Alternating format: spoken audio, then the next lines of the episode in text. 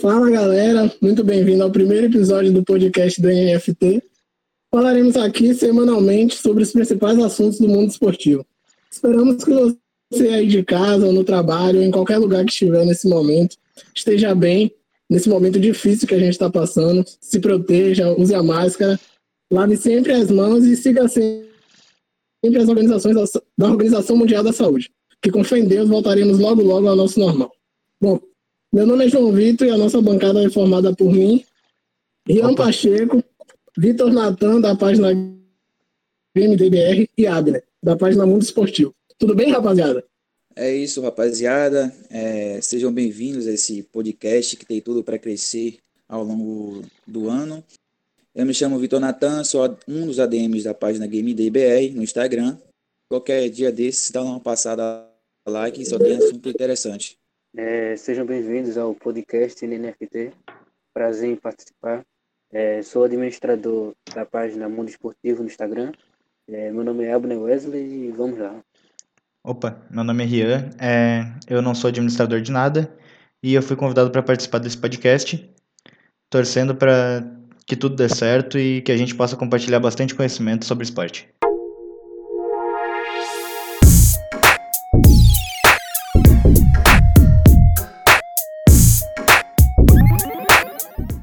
Todo mundo devidamente apresentado. Você que está aí já deixa seu like se estiver pelo YouTube. Aproveita para se inscrever no canal também, ativa o sininho da notificação e compartilha nas suas redes sociais que você vai estar vai tá dando uma força para a gente, pessoal. Principalmente nesse começo, a divulgação é muito importante. Ok, chega de enrolação e vamos lá. Hoje a gente separou três times que vêm muito bem, não só pós-parada do coronavírus, mas antes já vinham desempenhando um bom futebol nas competições europeias, que é a Atalanta, o Manchester United e o Milan. Começando pelo Atalanta. Então vamos lá. A Atalanta, após parada, tem excelentes números: seis jogos e seis vitórias. Atualmente, a Atalanta é a quarta colocada da Série A Team, famoso campeonato italiano. A Atalanta contém 85 gols marcados e 39 gols sofridos. É o melhor ataque da competição e tem a quinta melhor defesa da competição tendo como artilheiros o Muriel com 17 gols e o Zapata com 14 gols. E o principal assistente, Papo Gomes, com 15 assistências. Uma coisa muito importante para a gente falar da Atalanta é que nessa temporada a Atalanta vai gastar com salário para toda a temporada, basicamente 30 milhões de euros. O valor é menor que o orçamento de vários clubes brasileiros, como por exemplo o orçamento do Flamengo. E para vocês terem noção do que é um trabalho bem feito, o orçamento da Atalanta é 10% da folha salarial da Juve. E é menos que um terço do que o Milan paga aos seus jogadores. Então, a gente pode ver que quando um trabalho é bem feito, você não precisa gastar rios de dinheiro para montar um time competitivo. O trabalho do Gasperini é tão bom que, mesmo com o time, mesmo pagando menos aos seus jogadores e não tendo tantos craques no elenco, sem jogadores badalados, o Atalanta consegue se manter competitiva em todas as competições da temporada. É, Atalanta não tem nenhum craque, né? Basicamente. Ele não, tem um cara falar assim, ele, sim, sim. ele é o 10, ele resolve. Só tem ali quem chegou e falou assim: Eu quero participar desse projeto, eu quero ser vencedor e tá dando certo. São 11 vitórias seguidas, são 11 vitórias seguidas no Campeonato Italiano. Muito Muriel tem a maior, a, a melhor média de gols na Europa. São 65 minutos até ele fazer um gol. Em comparação com, eu acho que é Immobile ou Insigne, ele precisa de pelo menos 85 minutos até fazer um gol. E sem comparar também com, com Lewandowski, que Lewandowski é outro nível e já acabou. Então, comparando aqui a, a Atalanta, assim, o nível da Atalanta está excelente. Excelente mesmo. Um, um, time muito bem treinado pelo Perini que veio de trabalhos ruins e está dando muito certo na Atalanta. É um time que joga juntinho, muito unido e sempre de maneira ofensiva. Isso daí acaba surpreendendo os adversários. A prova disso é a quantidade de gols que eles têm nessa temporada, né? Exatamente. Por ser um time menor, o pessoal espera que seja um time defensivo, né? Mas diferente, a Atalanta vem para cima de uma forma que sufoca o adversário e faz muito gol. Já teve um jogo aqui no, no Campeonato Italiano, chegou a fazer sete gols no, no Leste, eu acho. Muito gol para um time que todo mundo achou que ia ser defensivo. E, e, eu acho que é aconteceu isso duas vezes no campeonato italiano. Eles eram sete no Lecce e na Fiorentina. Exatamente. É, exatamente, gente. Muito bom. E sem contar as contratações pontuais de Papo Gomes e Licite, que eram jogadores que estavam encostados no seu, nos seus clubes. A Atalanta também tem uma divisão de base que é muito boa. Sim. Por exemplo, o Conte, lateral do Milan, foi revelado na Atalanta. O Caldara, que saiu, foi para a Juventus e voltou para a Atalanta. Sim. E o Zapata que foi para o Chelsea, agora está na Roma, também foram revelados na Atalanta. Então, é realmente um trabalho bem feito, tanto dentro de campo, como financeiramente, como um trabalho de scout para garimpar talento fora do país. Então, é realmente um trabalho muito bem feito, talvez um dos melhores da Europa nessa temporada. Exato, e tendo como pilares é, Muriel como artilheiro e Papo Gomes junto com Elicite comandam essa Atalanta que hoje encanta o futebol europeu, não só na Europa como no mundo todo. Não podemos esquecer também do Zapata, que Zapata ano passado jogou muito, ele foi um dos artilheiros, ele jogou muito, ele fazia, fez muito gol. Essa temporada ele deu uma caída mais, porque para um jogador de nível Atalanta ele tá muito bem, mas não é toda a temporada que ele vai entregar, né? Uhum. Ele entrega naquela. Ele entrega naquela, assim, pô. 14 gols para um cara que, sei lá, com quase 30 anos está jogando na Atalanta, tá ótimo. Isso prova, isso prova cada vez mais que o que faz diferença, no caso aí, são os, é, a maneira que o time joga e como esse trabalho é bem feito. Porque independente de quem está jogando no ataque, eles conseguem se desenvolver até chegar no gol. Sim. Exatamente. Exatamente. O, o que eu vejo aqui são 85 gols e 39 sofridos. Então eu vejo que o ataque ele equilibra muito o time, porque pelo que eu percebi, a Atalanta leva muito gol também. Então se não tivesse é. um ataque tão poderoso, se não tivesse um ataque tão poderoso, provavelmente estaria ali no meio da tabela, ali, pá. Mas como tá um Talvez ataque até... muito bom, então tá brigando.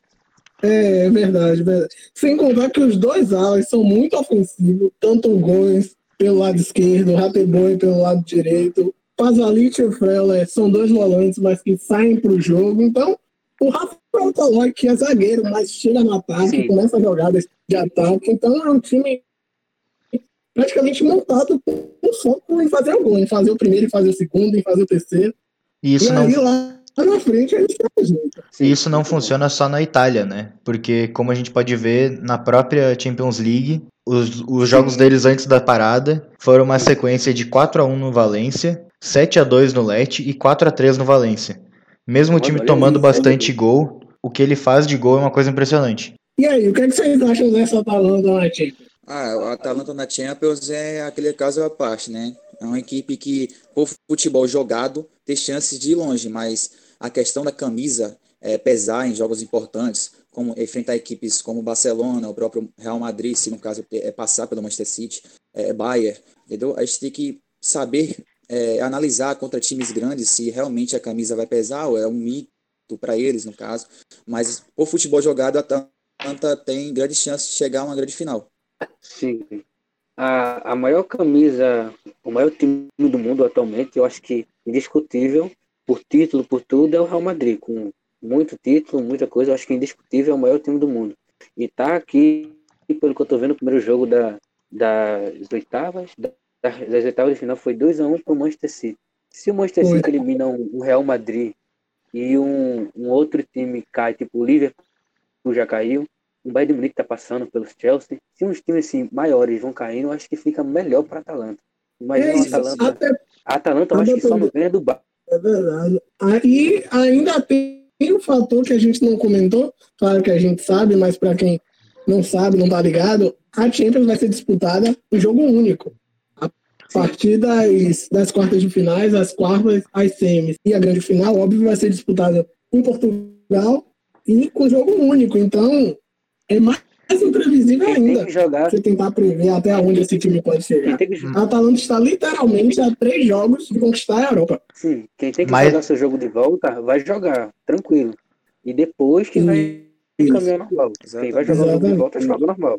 Mais do que tá nunca. Passado, a... Vai jogar o jogo de volta mais do que nunca a Atalanta vai jogar pro tudo ou nada, porque é o que resta para eles, porque todos os outros times que eles vão enfrentar, pelo menos em elenco, são mais time do que eles, têm mais recurso, mas a maneira que o time joga pode ser o diferencial, já que mesmo nessa volta do futebol, eles continuaram com esse trabalho e sempre surpreendendo, diferente de alguns times como o Real Madrid, o Barcelona, que mesmo a Juventus, que mesmo ganhando partidas, estão apresentando um futebol bem é, diferente do que estava sendo. Exatamente, exatamente. E tirando aí de todos os filmes da Champions, tirando aí o Lyon, eu acho que ia no papel, claro, favorito contra nenhum. Então, eles não têm essa pressão que, por exemplo, o Barcelona tem por vir de diversas eliminações traumáticas na Champions, que o Bayern tem por estar jogando muito bem todo mundo, depositar esperança no Bayern, que o PSG tem com Neymar e Mbappé, que são dois craques, mas que ainda não conseguiram levar o PSG agora. Então a Atalanta tá ali quietinha na dela, mas só esperando uma oportunidade para provar seu valor. As duas zebras que a gente pode comentar são o Leipzig e o Atalanta, né? E nenhum é. deles tem pressão. O que é, vier agora é lucro. Exatamente. Exatamente. Exatamente. O Leipzig agora desfalcado do Werner, né? Mas ainda assim é um time muito, muito bom. E além da Atalanta, a gente tem outra grata surpresa na Itália, essa surpresa mais recente, não vem mantendo a consistência da Atalanta, mas tem o Milan, né? Que a gente sempre espera que o Milan volte a ser o clube que é, né? respeitado e temido por todo mundo. Mas, pós essa parada do coronavírus, o Milan ganhou do Napoli, do Napoli não, da Lazio, do, da Roma e da Juventus agora, embora tenha empatado recentemente com o Lecce. Mas são três resultados extremamente importantes para quem está brigando para voltar as competições europeias e, além dos resultados, o desempenho do Milan é muito bom. O time vem jogando bem, as contratações, enfim, estão dando resultado e a gente quer cada vez mais ver o Milan do jeito que está, melhorando. Claro que é um processo que vai levar tempo, mas a gente espera que esse processo comece em algum lugar. E, pelo visto, está começando agora. Exatamente. É uma espécie de renascimento de um gigante. O Milan enfrenta dificuldades é, para se reerguer, tanto como internamente e externo, isso reflete em campo. Mas o Milan pós-parada teve excelentes números, são seis jogos, quatro vitórias e dois empates, com 15 gols marcados e cinco gols sofridos, como você citou, é, ganhou de Roma, Juventus e, e Napoli. Napoli não, foi, eu Lázio. não me lembro. Lazio, isso, Lazio. E tem 43 gols marcados e 39 gols sofridos na, na, no italiano, com Rebite sendo artilheiro com 10 gols. Rebite foi uma contratação incrível, né? Tipo, tá rendendo demais e tá ajudando muito o time nessa volta, sendo protagonista. Exatamente, demorou até de encaixar um pouquinho, mas depois da parada, principalmente, como todo time, inclusive, o Rebite vem jogando muito. E agora sim, é o momento sim. que estão precisando dele, né? Agora que a briga pela classificação para a Europa League tá realmente. É, verdade. Principalmente o jogo contra a Roma, que era um confronto direto, né? Claro, que o Milan ganhou, então voltou com tudo para essa briga. Outro resultado inesperado foi ganhar da Lazio. Ah, mas a Lazio estava sem imóvel. Mas aí, paciência, o Milan não tem nada a ver com isso. O Milan foi lá, 3 a 0 ainda é muita coisa, lá na capital. Então é um resultado expressivo, tendo imóvel ou não. E esse último jogo contra a Juventus, que foi incrível, ninguém esperava.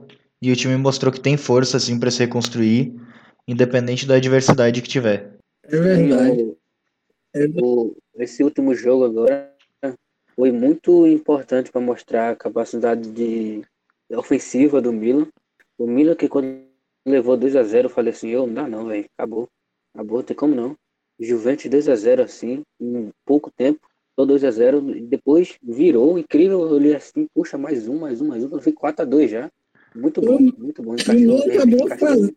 acabou fazendo três gols em cinco minutos. Foi uma virada que passou por cima. Fez, uma, fez, diminuiu 2x1 um, com gol de pênalti do Ibra e a Juventus entrou em choque.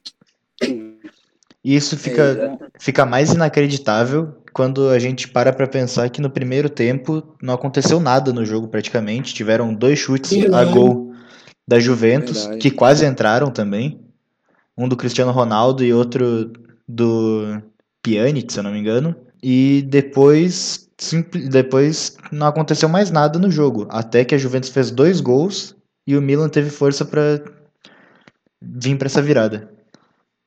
E destacar também a fase do, do Tcheranoglu, que ele entrou no segundo tempo e o time conseguiu é, construir jogadas para conseguir fazer os gols. No caso, foram três gols de jogadores que estão na artilharia do Milan, que é o Rebite com 10 gols, tem o Rafael Leão com 5, o Ibra com 5 e o Tcheranoglu também com 5 gols. E é importante citar que o Milan está se reconstruindo e com jogadores que já estavam lá, então. É, mas é o, o, o, o Chalanoglu, ele é muito inconsistente, ele joga bem o jogo e joga três mal. Eu sei porque eu venho acompanhando há um tempo e ele joga bem alguns jogos. Quando é para ele jogar, ele joga muito. Agora, quando ele não quer também, ninguém faz o cara jogar. É, então, tem que eu ver, tenho monte de jogador assim. O que mais tem é jogador assim tem que ver isso aí, porque para deixar no banco tá ótimo. Agora contratar um cara para simplesmente botar no banco e botar no meio do jogo, não. Tem que contratar um cara, o camisa 10, para jogar criador de jogada titular. O cara jogar quando quiser, complica. Todo time precisa de um reserva que entre bem em todo jogo. Como a gente ah, falou ali, o caso do Muriel. Como o caso do Muriel que entra para ser o diferencial do Atalanta. Sim.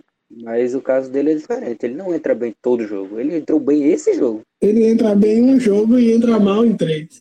É, ele entra nesse jogo. A gente tá destacando esse jogo, mas os outros 4, 5, se você olhar em média, assim, ele não jogou bem, não. E também a causa disso é se você pegar os últimos anos do Milan, sempre tem jogador inconsistente. O Tcharanoglu é desse tempo. Por quê? Sim. Porque é um jogador acomodado no elenco. É um jogador que não tem um cara para disputar a posição com ele. É um cara que, pô, eu quero jogar hoje, eu vou jogar. Não quero jogar amanhã, não vou jogar. Entendeu? Porque ele não tem um cara que dispute posição com ele. Sim. É, é, é, o que aconteceu algumas vezes, claro que é muito mais consistente que o Saranoglu com o Donnarumma, que às vezes tomava um gol fácil e no outro jogo fazia três defesas milagrosas e salvava o Milan.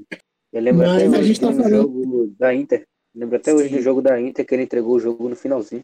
Sim, tem, tem um, é, como destaque sobre o que você falou, o Donnarumma ele ficava revezando com o Pepe Reina na época, que hoje é atual goleiro do, do Aston Villa. Sim, verdade. Foram falhas constantes que acabou custando uma certa titularidade para ele. Tanto que foi. É, pediram para sair, o próprio empresário dele fez uma pressão para ele sair, ele não quis, Sim. conseguiu renovar e acabou tomando conta do gol do Milan. Para renovar. Pra eu renovar, acho que o Donnarumma vai ser peça-chave nessa reconstrução do Milan.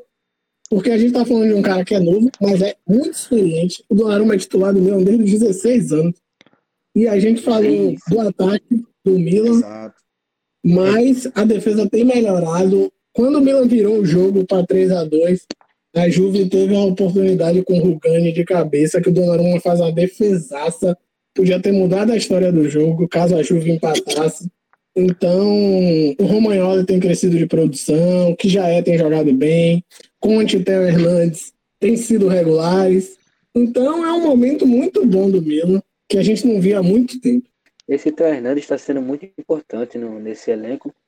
Ele tem jogado muito. O Rebite, muito importante também. Ele fez o, o gol no jogo de ida na Copa Itália. Infelizmente, no jogo de volta, ele fez aquele, aquela besteira lá de, de ser expulso. Mas não, não deixa ele em risco. Né? Ele joga, joga muito, tá jogando muito. Espero que ele mantenha essa consistência e ajude o nosso Milan a voltar ao topo. Por falar em gigante renascendo, a gente tem um exemplo claro na Inglaterra, que é o do Manchester United, né? O United que não jogava bem há muito tempo, o torcedor que estava se acostumando com brigar por vaga na Europa League, uma vez ou outra vaga na Champions, e com as recentes contratações né, do Maguire, do Ambissaca e principalmente a contratação de janeiro do Bruno Fernandes, o time voltou a jogar bem, o Solskjaer encontrou o time dele, subiu o Greenwood, e o United vem jogando bem, vem convencendo e, mais importante, vem conseguindo os resultados de forma expressiva. Sim, o, o United, ele, o Bruno, o Bruno Henrique, o Bruno Fernandes, ele encaixou muito bem ali, mas não leva em conta só ele porque ali foi um, foi um encaixe perfeito. Ele entrou muito bem, mas já tinha ali Greenwood ali precisando de alguém para ajudar ele ali a fazer os gols. Pogba que precisava voltar à boa fase. jogadores até da base. O Rashford da base, o McTominay foi pro banco, mas é da base, então ele tá jogando até melhor agora. Então ele encaixou muito bem. E um dado assim que é, esses jogadores da, o United sempre gostou de usar jogador da base. Desde 1937, o, desde 1937, o United sempre tem pelo menos um jogador da base, pelo menos um em campo ou no banco. Então você vê que o time gosta de usar base, sempre gostou. Isso é, isso é permanentemente assim muito bom o Alex Ferguson usar isso, porque abre até os olhos de outros times, tipo o PSG. O PSG vai lá, contrata um cara por 400 milhões, outro por 100, podendo olhar a própria base, que já saiu muito cara bom da base do PSG, que poderia ter sido aproveitado e já podia ter sido campeão. Já podia sim, ter sido sim. campeão. E o United ele vai lá na base, esse cara é bom, não é para ser titular, vamos ver se ele é bom, pronto, bota lá no banco. Rendeu o campo. Greenwood, aí, McTominay botou para jogar. Bom, é bom, mas não é isso tudo. Bruno Fernandes, vamos ajudar? Pá, encaixou. Tá lá, tá em campo, tá jogando. Se não der certo depois, vende. Mas usou a base. É, com certeza. Os principais títulos do United basicamente foram com jogadores da base, sendo os comandantes da equipe. O Ferguson sempre teve essa mentalidade quando treinava e isso é uma marca do time.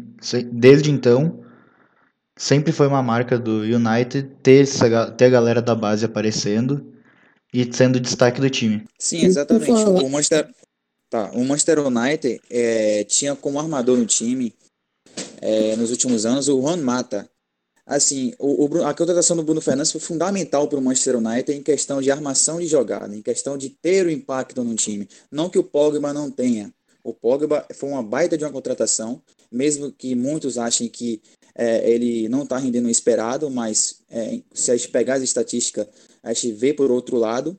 Mas o Bruno Fernandes, em questão de impacto, foi excelente para o Manchester United, tanto a contratação do Maguire, também, que deu uma melhorada na defesa bastante. E é aquele cara que deixa você na cara do gol, um cara que faz gols também, um cara que sabe marcar, é um cara que gerou impacto no Manchester e era isso que o Manchester precisava. Exatamente. O Bruno é o que a gente chama do jogador que é o arco e que é uma flecha. O cara dá assistência, o cara faz gol, o cara é realmente o tempo de adaptação na Premier League praticamente zero. Ele já chegou jogando bem, já chegou impactando de verdade no time.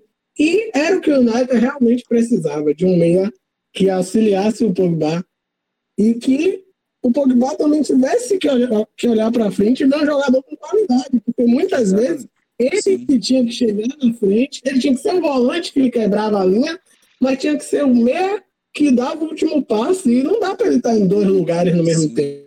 Sim, sim. Então, o encaixe dessa dupla, Bruno Fernandes e Pogba, é perfeito praticamente. E outra coisa que o Abner falou da divisão de base, não sendo da base, mas ok, o United tem a média de idade, a menor média de idade de todos os 20 times da Premier League.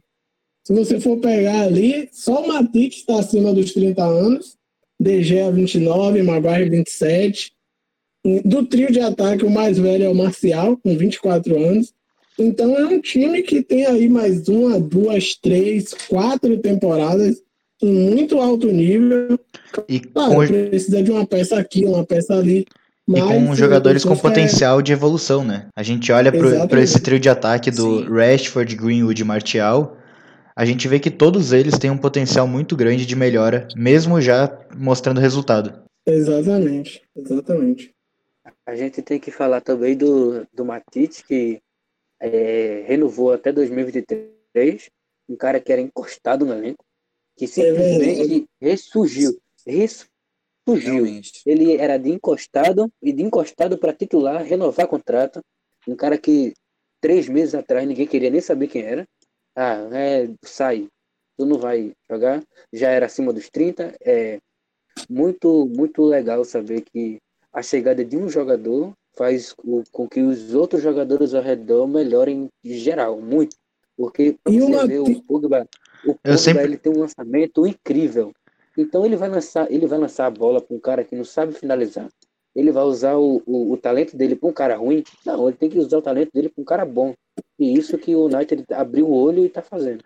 Tendo o Pogba e o Bruno Fernandes no elenco, o Matic ele tem a liberdade para ser a pessoa para ser o tipo de jogo, ter o estilo de jogo que ele se destaca, que é sendo um defensor sólido. Se tu quiser usar o Matic como o Sim. cara para armar o jogo ou para aparecer como uma surpresa lá na frente, ele não vai render. Mas ele fazendo a função dele, servindo para defender, tem um destaque no time. Exatamente, exatamente. Defendendo e sendo aquele, aquele volante que vai recuar entre os zagueiros, que vai ajudar na saída de bola. Mas não adianta tu colocar nas costas do Matite a, o último passe, o passe para finalização, porque não é dele. Ele não foi assim no, no ele não jogou assim na, na Sérvia, não jogou assim no Chelsea, não vai render assim no United. Sim. É, e voltando um pouco sobre o Bruno Fernandes, ele teve excelentes números com a camisa do Sporting e recebia e tinha uma certa dúvida sobre ele como ele ia render na Premier League. E ele espantou Sim. praticamente todas as dúvidas da mídia de jogadores que pensavam que não daria certo ex-jogadores. E ele espantou sobre tudo. Hoje ele é uma realidade do Manchester United. Ele é o craque do Manchester United. Ele foi o jogador que deu gás pro time né? Era parecia que era o que faltava no time mesmo é um jogador sim, sim. que fez o, o ânimo de todo mundo melhorar. O cara tem 10 jogos, 7 gols e 6 assistências. Preciso falar é, mais nada. Né? Os números dele é realmente. Todo jogo você assiste o jogo e você vê um passe para gol, um gol do Bruno Fernandes, gol de falta, gol de pênalti, gol de fora da área.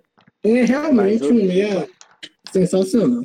Mesmo sem ter jogado todos os jogos desde que ele chegou, Man... desde que ele assinou, o Manchester não perde nenhum jogo. São 14 jogos sem perder.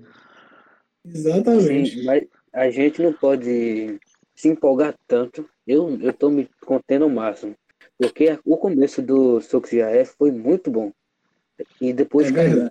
Então, verdade. eu não quero ficar naquela de melhor do mundo. Pra... Não.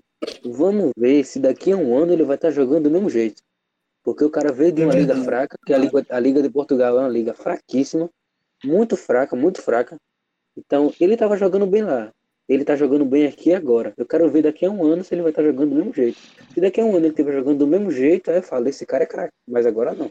Calma. Eu acho que ele ser, eu acho que ele ser craque ou não é uma coisa indiscutível. Com o que ele apresentou, a liderança que ele mostrou no time, como ele está fazendo todo mundo jogar, ele pelo menos jogando junto com o Pogba, ele mostra que sim, os dois são craques e podem ser e podem ser a, o pilar do Manchester United para essa volta. É, é, foi, foi, isso mesmo. E depois caiu por terra. Então a gente tem que ver se vai, vai ter consistência ou se vai depois cair o, o desempenho. Entendeu? Ele é bom, ele é bom. Agora se vai manter depois é outra coisa.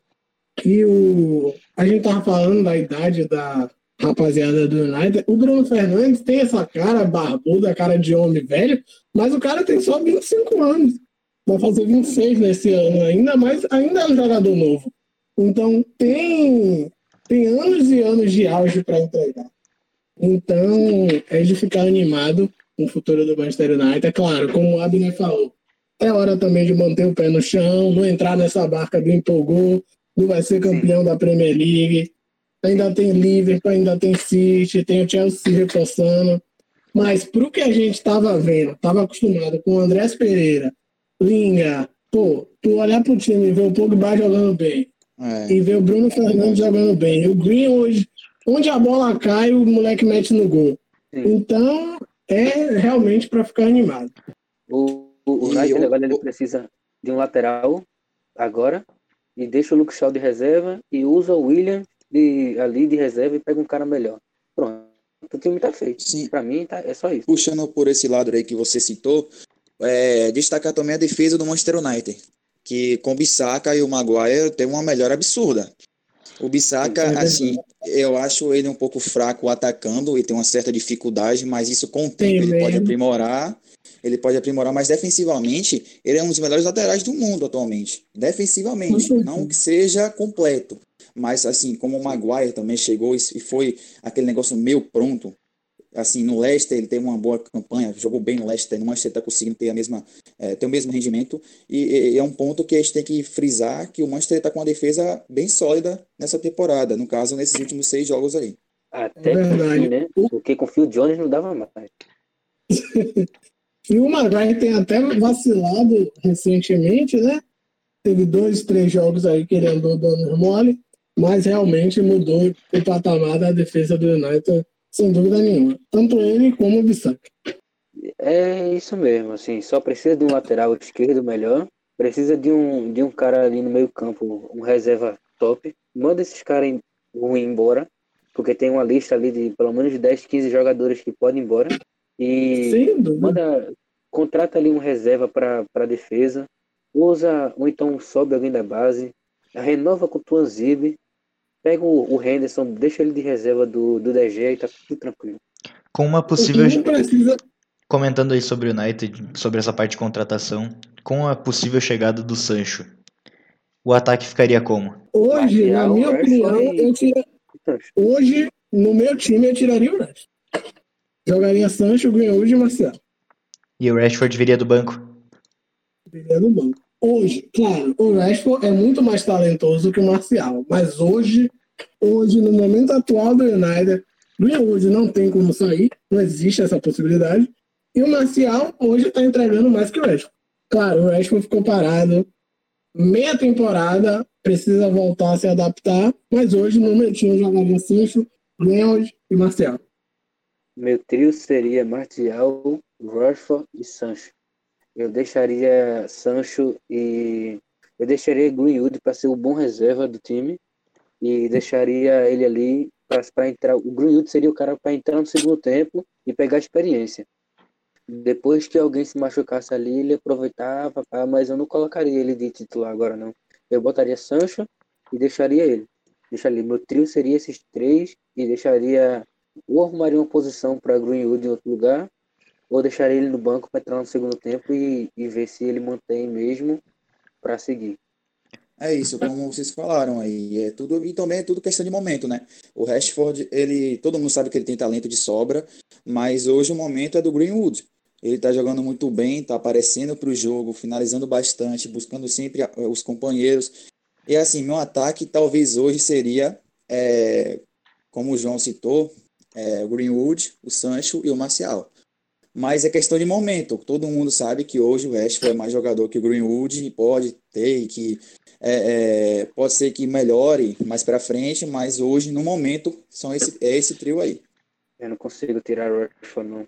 É Mas eu, eu acho que esse é o tipo de problema que todo treinador gostaria de ter com a chegada. Exatamente, exatamente. Os três, hoje, claro, sem o Sancho, mas os três jogadores do ataque do United começaram na base e subiram para o United, chegaram no United como centroavante. Tanto o Rashford, como o Greenwood, como o Marcial. Então, nada impede que o time jogue, por exemplo, com Sancho, Rashford e Greenwood de centroavante, sem o Marcial, ou sem o Rashford, ou sem o Greenwood. Enfim, é como o Guilherme falou. É um em problema qual... que todo treinador queria ter. Em qualquer um dos encaixes, tu acaba formando um time muito bom, com todos eles jogando em mais de uma posição. E jogando Exatamente. bem em cada uma delas. É Exatamente, e com características diferentes que se completam. O Sancho é um ponta mais habilidoso, é um ponta que vai criar mais jogadas. O Greenwood é um ponta que finaliza mais a jogada. O Rashford é um, aquele ponta do drible, do um contra um forte. Então, o Marcial é aquele cara mais nove, centroavante. Então, em relação ao encaixe, eu acho que o Solskjaer não vai ter problema. O único problema é decidir quem joga. É, é exatamente, a exatamente. Tá olhando, a, gente tá olhando a boa fase do United e tudinho, mas isso tá levando em conta porque o time encaixou. Mas se a gente olhar em questão de administração, a administração do Manchester United não é boa. Não é boa. Não é, é, é só uma fase, só uma fase muito boa. Mas se dependesse do dono do clube, estaria na merda até agora. Me desculpa, De mas estaria, na, estaria muito ruim, porque eu acho, ele, assim como o dono do Arsenal, o dono do Arsenal comprou o Arsenal em 2007, nunca botou um euro no clube, nunca botou uma libra. O cara só tira. Como é que um dono, um cara bilionário compra o Arsenal e não bota uma libra, ele só tira do clube? Não, não, não entendo isso, não. A, a sorte do é United, é a sorte do United é que o Sousa acertou a mão em todas as contratações dele. Até as duas contratações mais aleatórias que ele fez, tanto o Daniel James como o Galo, os caras entraram em campo e contribuem. O Daniel James é um cara que o Galo foi muito aleatório. É, é um centroavante que, tipo, E Galo já jogou. Galo? E Galo já jogou na Premier League e foi muito mal. Aí o cara Exatamente. vai lá e fala assim: me pega o, o Igalo de 30 anos que joga na China. Aí pois é. é esse, esse, cara, esse, cara, esse cara tá maluco, ele quer ser demitido. Mas não deu muito certo. O Manchester United tá em quinto na, na Premier League. Ele tá a um ponto do Leicester, que é o 4. Leicester que é uma surpresa também. E tá muito bem agora com. Eita, esqueci o nome do técnico, mas tá muito bem. E. Rodgers. Isso, esse cara mesmo. É o cara. E, e na Europa League meteu 5x0 no Lask Linz e praticamente está classificado. Eu acho que não, o Lask não mete 6x0 e, um detalhe, e um detalhe que o Manchester United só depende de si para ir para a Champions League. Sim. Exatamente. Dá para pegar, dá para pegar a vaga do Leicester, porque se o Leicester pegar uma Europa League já tá de bom tamanho para o tamanho deles, assim. E para a ambição deles não tá, mas eu acho que em nome é melhor um United pegar uma, uma Champions League do que um Leicester, me desculpa, né? Eu acho que ainda mais quando a gente vê o potencial de cada time. Sim, é, exatamente. exatamente. Quem vai para a Europa League ali é Leicester e o Wolves, né? Porque vai ser, né? Vai o quinto e o sexto, né? Isso. Ali aí eu, eu acho que vai o, o Leicester e o Wolves e o United vai para a Champions League. É, eu acho que o United e o, e o Chelsea são os que confirmam na, na Champions. E daí depois ali, para a Europa League, a briga é muito boa. E eu acho que é bem difícil de prever o que, que vai acontecer. A gente vendo aqui o Wolves e, e Leicester brigando pelo top 6 e ver o, o Tottenham e o Arsenal em oitavo e nono. Decepcionante. Para mim, como torcedor do United, eu, eu adorei. Mas tá muito mal. Quando a gente para para pensar nessa briga pela Europa League e a gente tem é, Leicester, Wolves, Sheffield, Tottenham e Arsenal, cada um deles sendo muito irregular ao longo da temporada. Fica uma situação bem estranha quando a gente pensa no tamanho desses times. Sim, é, o Wolves subiu, o Wolves subiu temporada passada, Sheffield subiu essa semana, subiu essa semana, não, subiu essa temporada. E o Aston Villa, o Aston Villa vai cair, o Norwich vai cair, infelizmente. O Aston Villa que é muito mal treinado, muito, muito mal treinado. O técnico tem uma, uma boa relação com, com o clube, que ele é torcedor fanático, mas é muito mal treinado. Os três gols que sofreu hoje foi culpa dele. Uh, e você vê o Tottenham, né? Que muita gente esquece, mas o Tottenham é o atual vice-campeão europeu. E hoje é o nono colocado na Premier League, atrás do chefe do Wolverhampton. 2016, 2016, se o Leicester não é campeão, era o Tottenham. Exatamente. É. Exatamente. Se aqui a gente bota, se aqui a gente bota o Manchester como um time que tá vindo do lixo ao luxo, a gente pode dizer que o caminho do Tottenham é o contrário, né? É. É, do luxo ao lixo. Com o Mourinho é complicado, velho. Mourinho é, perdeu o elenco. Mourinho tem um ano de, de time já perdeu o elenco. Não entendo isso, não. De fato, é, a saída do Pochettino. Tem oito, nove meses. Como acho que a saída, nove meses a saída do Pochettino é, é, diz muita coisa no Tottenham. E com a chegada do Mourinho só piorou a situação do Tottenham. O Tottenham precisa de um treinador bom e com jogadores bons também. O Pochettino conseguiu levar o Tottenham à final de um Champions. O Tottenham com um elenco limitado na época, entendeu? Sim. Aí trouxe Mourinho, Mourinho tendo um, um elenco mais inferior do que ele é acostumado a ter com times grandes e tá tá nessa aí. Infelizmente, Sabe? o Tottenham hoje está abaixo de Leicester, de, é, de Wolves e Sheffield em questão de futebol jogado e apresentado. Sabe qual foi o erro de Pochettino? Foi ele deixar Lucas Moura na reserva na final.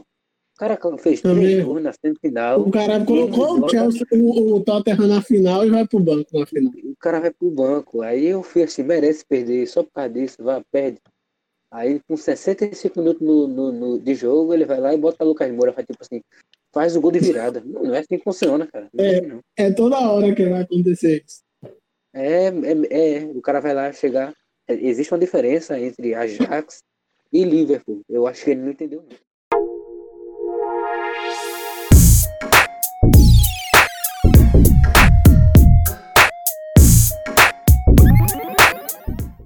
Bom, o assunto da vez agora é a Fórmula 1, a volta, a estreia da temporada da Fórmula 1 no GP da Áustria, vencido pelo finlandês Valtteri Bottas com a Mercedes, Charles Leclerc com a Ferrari e Lando Norris pela McLaren completaram o pódio. E a gente tem alguns destaques aqui, como a corrida do Leclerc, a vitória do Bottas, claro, de ponta, a, de ponta a ponta. O primeiro pódio do Lando Norris, a, aproveitando essa evolução da McLaren.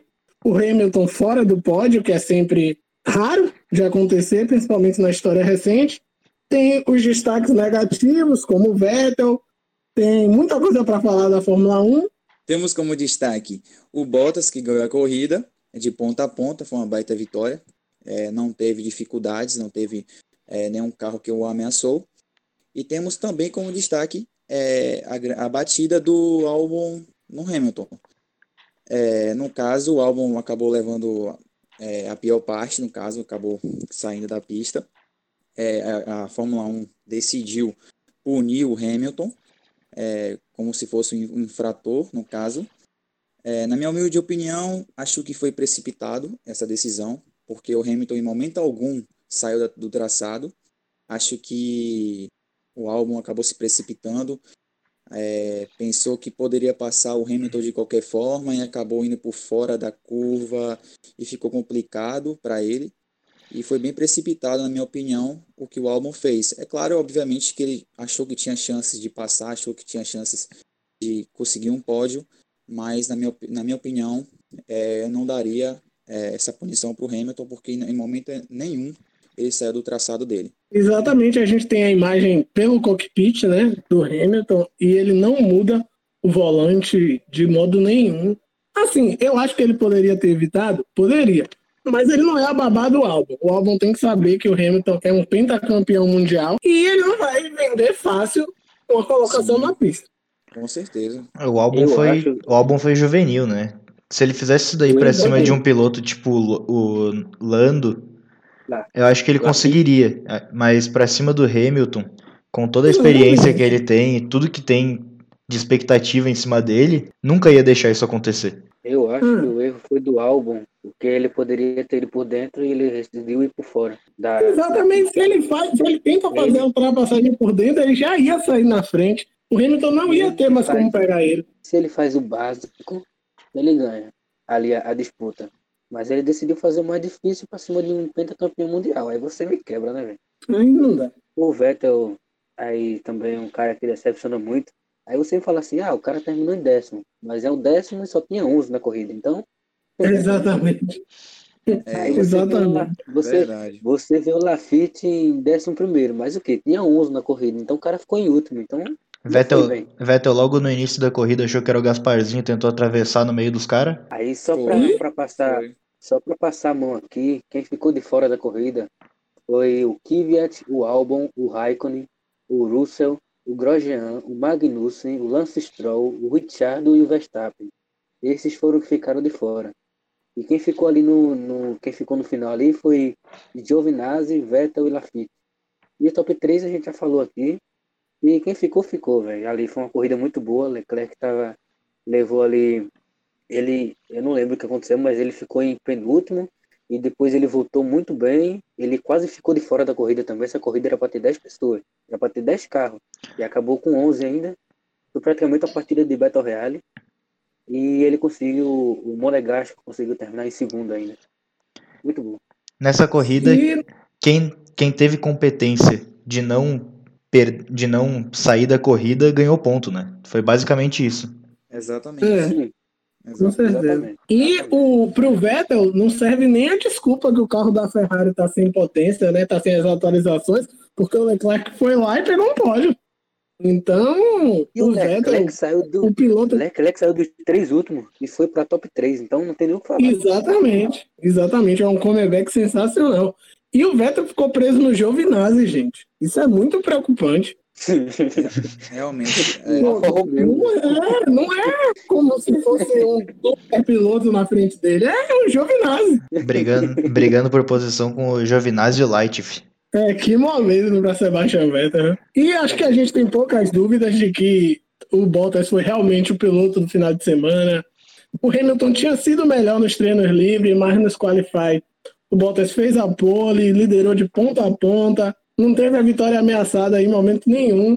Talvez a vitória do Bottas fosse ameaçada se o álbum conseguisse passar o Hamilton, porque o álbum estava com pneu novo, com pneu macio, o Bottas com pneu duro. Então, tinha 10 voltas ainda, então o álbum podia chegar. Mas, Valtteri Bottas de ponta a ponta, o Lando Norris fez a melhor volta da corrida, virou um 07 é, 475, o, o Lando, um pontinho de bônus. O Lando foi impressionante nesse final, né? Saiu a punição do Vettel e ele conseguiu fazer no, é, saiu a punição do Hamilton e no limite o Lando foi, foi lá e fez a melhor volta da corrida e conseguiu o pódio. Acho que todo mundo comemorou esse pódio do Lando torcendo ou não por ele. Exatamente. Pô, sensacional. Eu comemorei mais ainda por Bottas e Leclerc, porque eu fui bem no bolão, então tá ótimo. é, e, e, e, destacar, e, e, destacar também a evolução da McLaren, né? A McLaren que é. a cada temporada está começando a evoluir com os pilotos de qualidade. Obviamente que o Carlos Sainz na próxima temporada vai para a Ferrari, mas está conseguindo uma evolução boa aí. É, são, são pilotos novos. Também e com muito, muito promissores, né? Com uma equipe que está se reformulando e tendo destaque no que vai ser a última temporada com os carros do jeito que são, né? Ano que vem muda totalmente a maneira que funcionam os carros. É bom citar quem vai entrar em equipe qual, porque o Fernando Alonso tá voltando, né? Então, sim, é... muito legal isso. Ele vai voltar para onde mesmo? Que eu não lembro. Renault. Renault. Renault. Então, Fernando Alonso de volta. Tem aí. Vai ficar mais puto ainda com o carro. Vai xingar engenheiro. É, eu não tenho dúvida, mas que vai ser bom ver os rádios do Alonso, vai. Imagina uma disputa de, de Hamilton, Bottas, Vettel, assim, não está bem, mas pode buscar alguma coisinha se ele quiser, porque o Leclerc conseguiu. Imagina com o Alonso ali no meio também. Tem o Pérez e o Sainz que brigam pro, pro pódio até o final. Que tem que falar nisso também, que Leclerc e Pérez ali, Le, é, Pérez ficou muito tempo no pódio, Sainz chegou aí, Hamilton foi, mas depois para punição caiu. E do nada Leclerc voltou de décimo nono para segundo e pai. É, é, a corrida de recuperação do Leclerc é sensacional, claro. Contou com a ajuda de um monte de safety car na pista, mas aí paciência, são Coisas que acontecem. O Leclerc não tem culpa nenhuma disso e fez uma corrida sensacional. Aí vai me dizer que o cara tem culpa que não, é nenhuma. nove carros saiu da, do jogo. Não tem. Pois é. Tem. E destacar e tem sentido aí... com, com o abandono do Verstappen. Queria muito ver o Verstappen Sim. correndo. Para mim, é um dos pilotos mais talentosos do grid, mas infelizmente a RBR apagou, foi pro box, tentou trocar o volante, tentou, a mas não adiantou muito. A, a expectativa para ver como o Verstappen tava é, just, é maior ainda quando a gente pensa no como foi a corrida do álbum, né? Exatamente. Sim. Exatamente. A forma de como foi gerou essa expectativa. Ainda bem que o Lance Stroll saiu, que eu não consigo gostar dele, então o resto tá ótimo. E teve o abandono do Raikkonen, que foi o abandono mais bizarro que eu já vi em muito tempo. E a roda simplesmente soltou de carro do cara, gente. O, o carro, a, a, roda ficou quadrada, parecia o bloco é um erro. Assim, Isso é um erro absurdo. Foi juvenil esse erro, foi juvenil. A equipe começou a apertar um parafuso. Deus. Isso a chance de ter um acidente é maior, cara, é muito grande. Isso foi um erro absurdo. É uma roda. O pai esticando, ele saiu da, do, da pista, voltou ainda. Acho que a roda cansou desse carro horrível do Raikkonen na Alfa Romeo. Falou: vai, Raikkonen, fica aí, dá teu jeito. A roda se, a roda se suicidou. Falei: ah, tchau. Teve o carro é, da. Cansou. Teve carro da Haas, do Magnussen também, naquela curva que ele simplesmente vai reto, tipo, o carro indo Sim. tudo certinho, parecendo tudo normal, e daqui a pouco ele só vai reto e o carro para. Ah, então é isso. A gente, não pode, a gente não pode dizer que a corrida não foi divertida. Foi muito divertida. Ah, foi muito boa. Ah, sim, foi muito boa. Ponto foi. A, sim. a corrida foi boa por três pontos: recuperação do Leclerc, é, pódio do Norris e por, pelo Bottas ter vencido, que é muito bom, ele mereceu muito.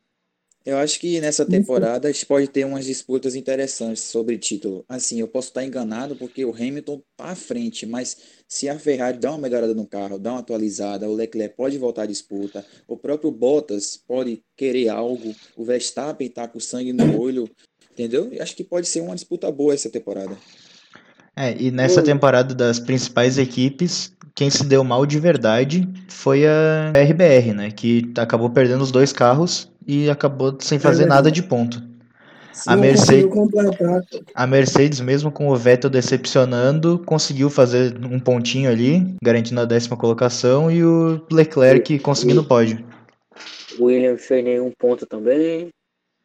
Haas nenhum. É isso. É, mas da Haas ninguém espera muita coisa, né? Não, eu tô falando assim, só nesse... pra pontuar, só pra pontuar. Assim. Ah, é. É. Verdade. A Haas já tá na frente da RBR na tabela. O Williams fez nenhum ponto com o Latifi, que esse cara apareceu do nada, nunca tinha nem ouvido falar nele, apareceu e toma aí. O Lance Stroll não gosta, mas ainda bem que não pontuou também, e é isso. Eu acho que qualquer ponto perdido é, é, é prejuízo para cada equipe que queira algo no campeonato. A própria e... RBR sabe disso isso... e é, o Verstappen sentiu isso. O Nathan, e leva em conta também que essa temporada vai ter menos, menos corrida, não vai ser tipo 20, vai ser 18, eu acho. Sim, Porque tem sim. países que não controlaram o corona ainda, então vai ser menos jogos, menos jogos, né? menos corrida. Vai ser bem, vai ser bem interessante ver como que vão ser as evolu como que vai ser a evolução das equipes para esse, para esse fim de semana, considerando que vai ser a segunda corrida na mesma pista. Exatamente. É de novo no Red Bull Ring e o Bottas é favorito. Não tem como não dizer que o Bottas não é favorito. Por tudo que a gente Eu viu no final de semana passado, em que ele saiu na frente do Hamilton nos treinos, liderou a prova de ponta a ponta, então a gente parte do pressuposto que a Mercedes tem o melhor carro, óbvio, e que o Bottas anda melhor nesse circuito especificamente. E deixa bem explicado aqui para o pessoal que nos ouve é, e acha estranho a Ferrari estar tão lenta, é porque a Ferrari não teve atualização e a expectativa do próximo GP é a mesma.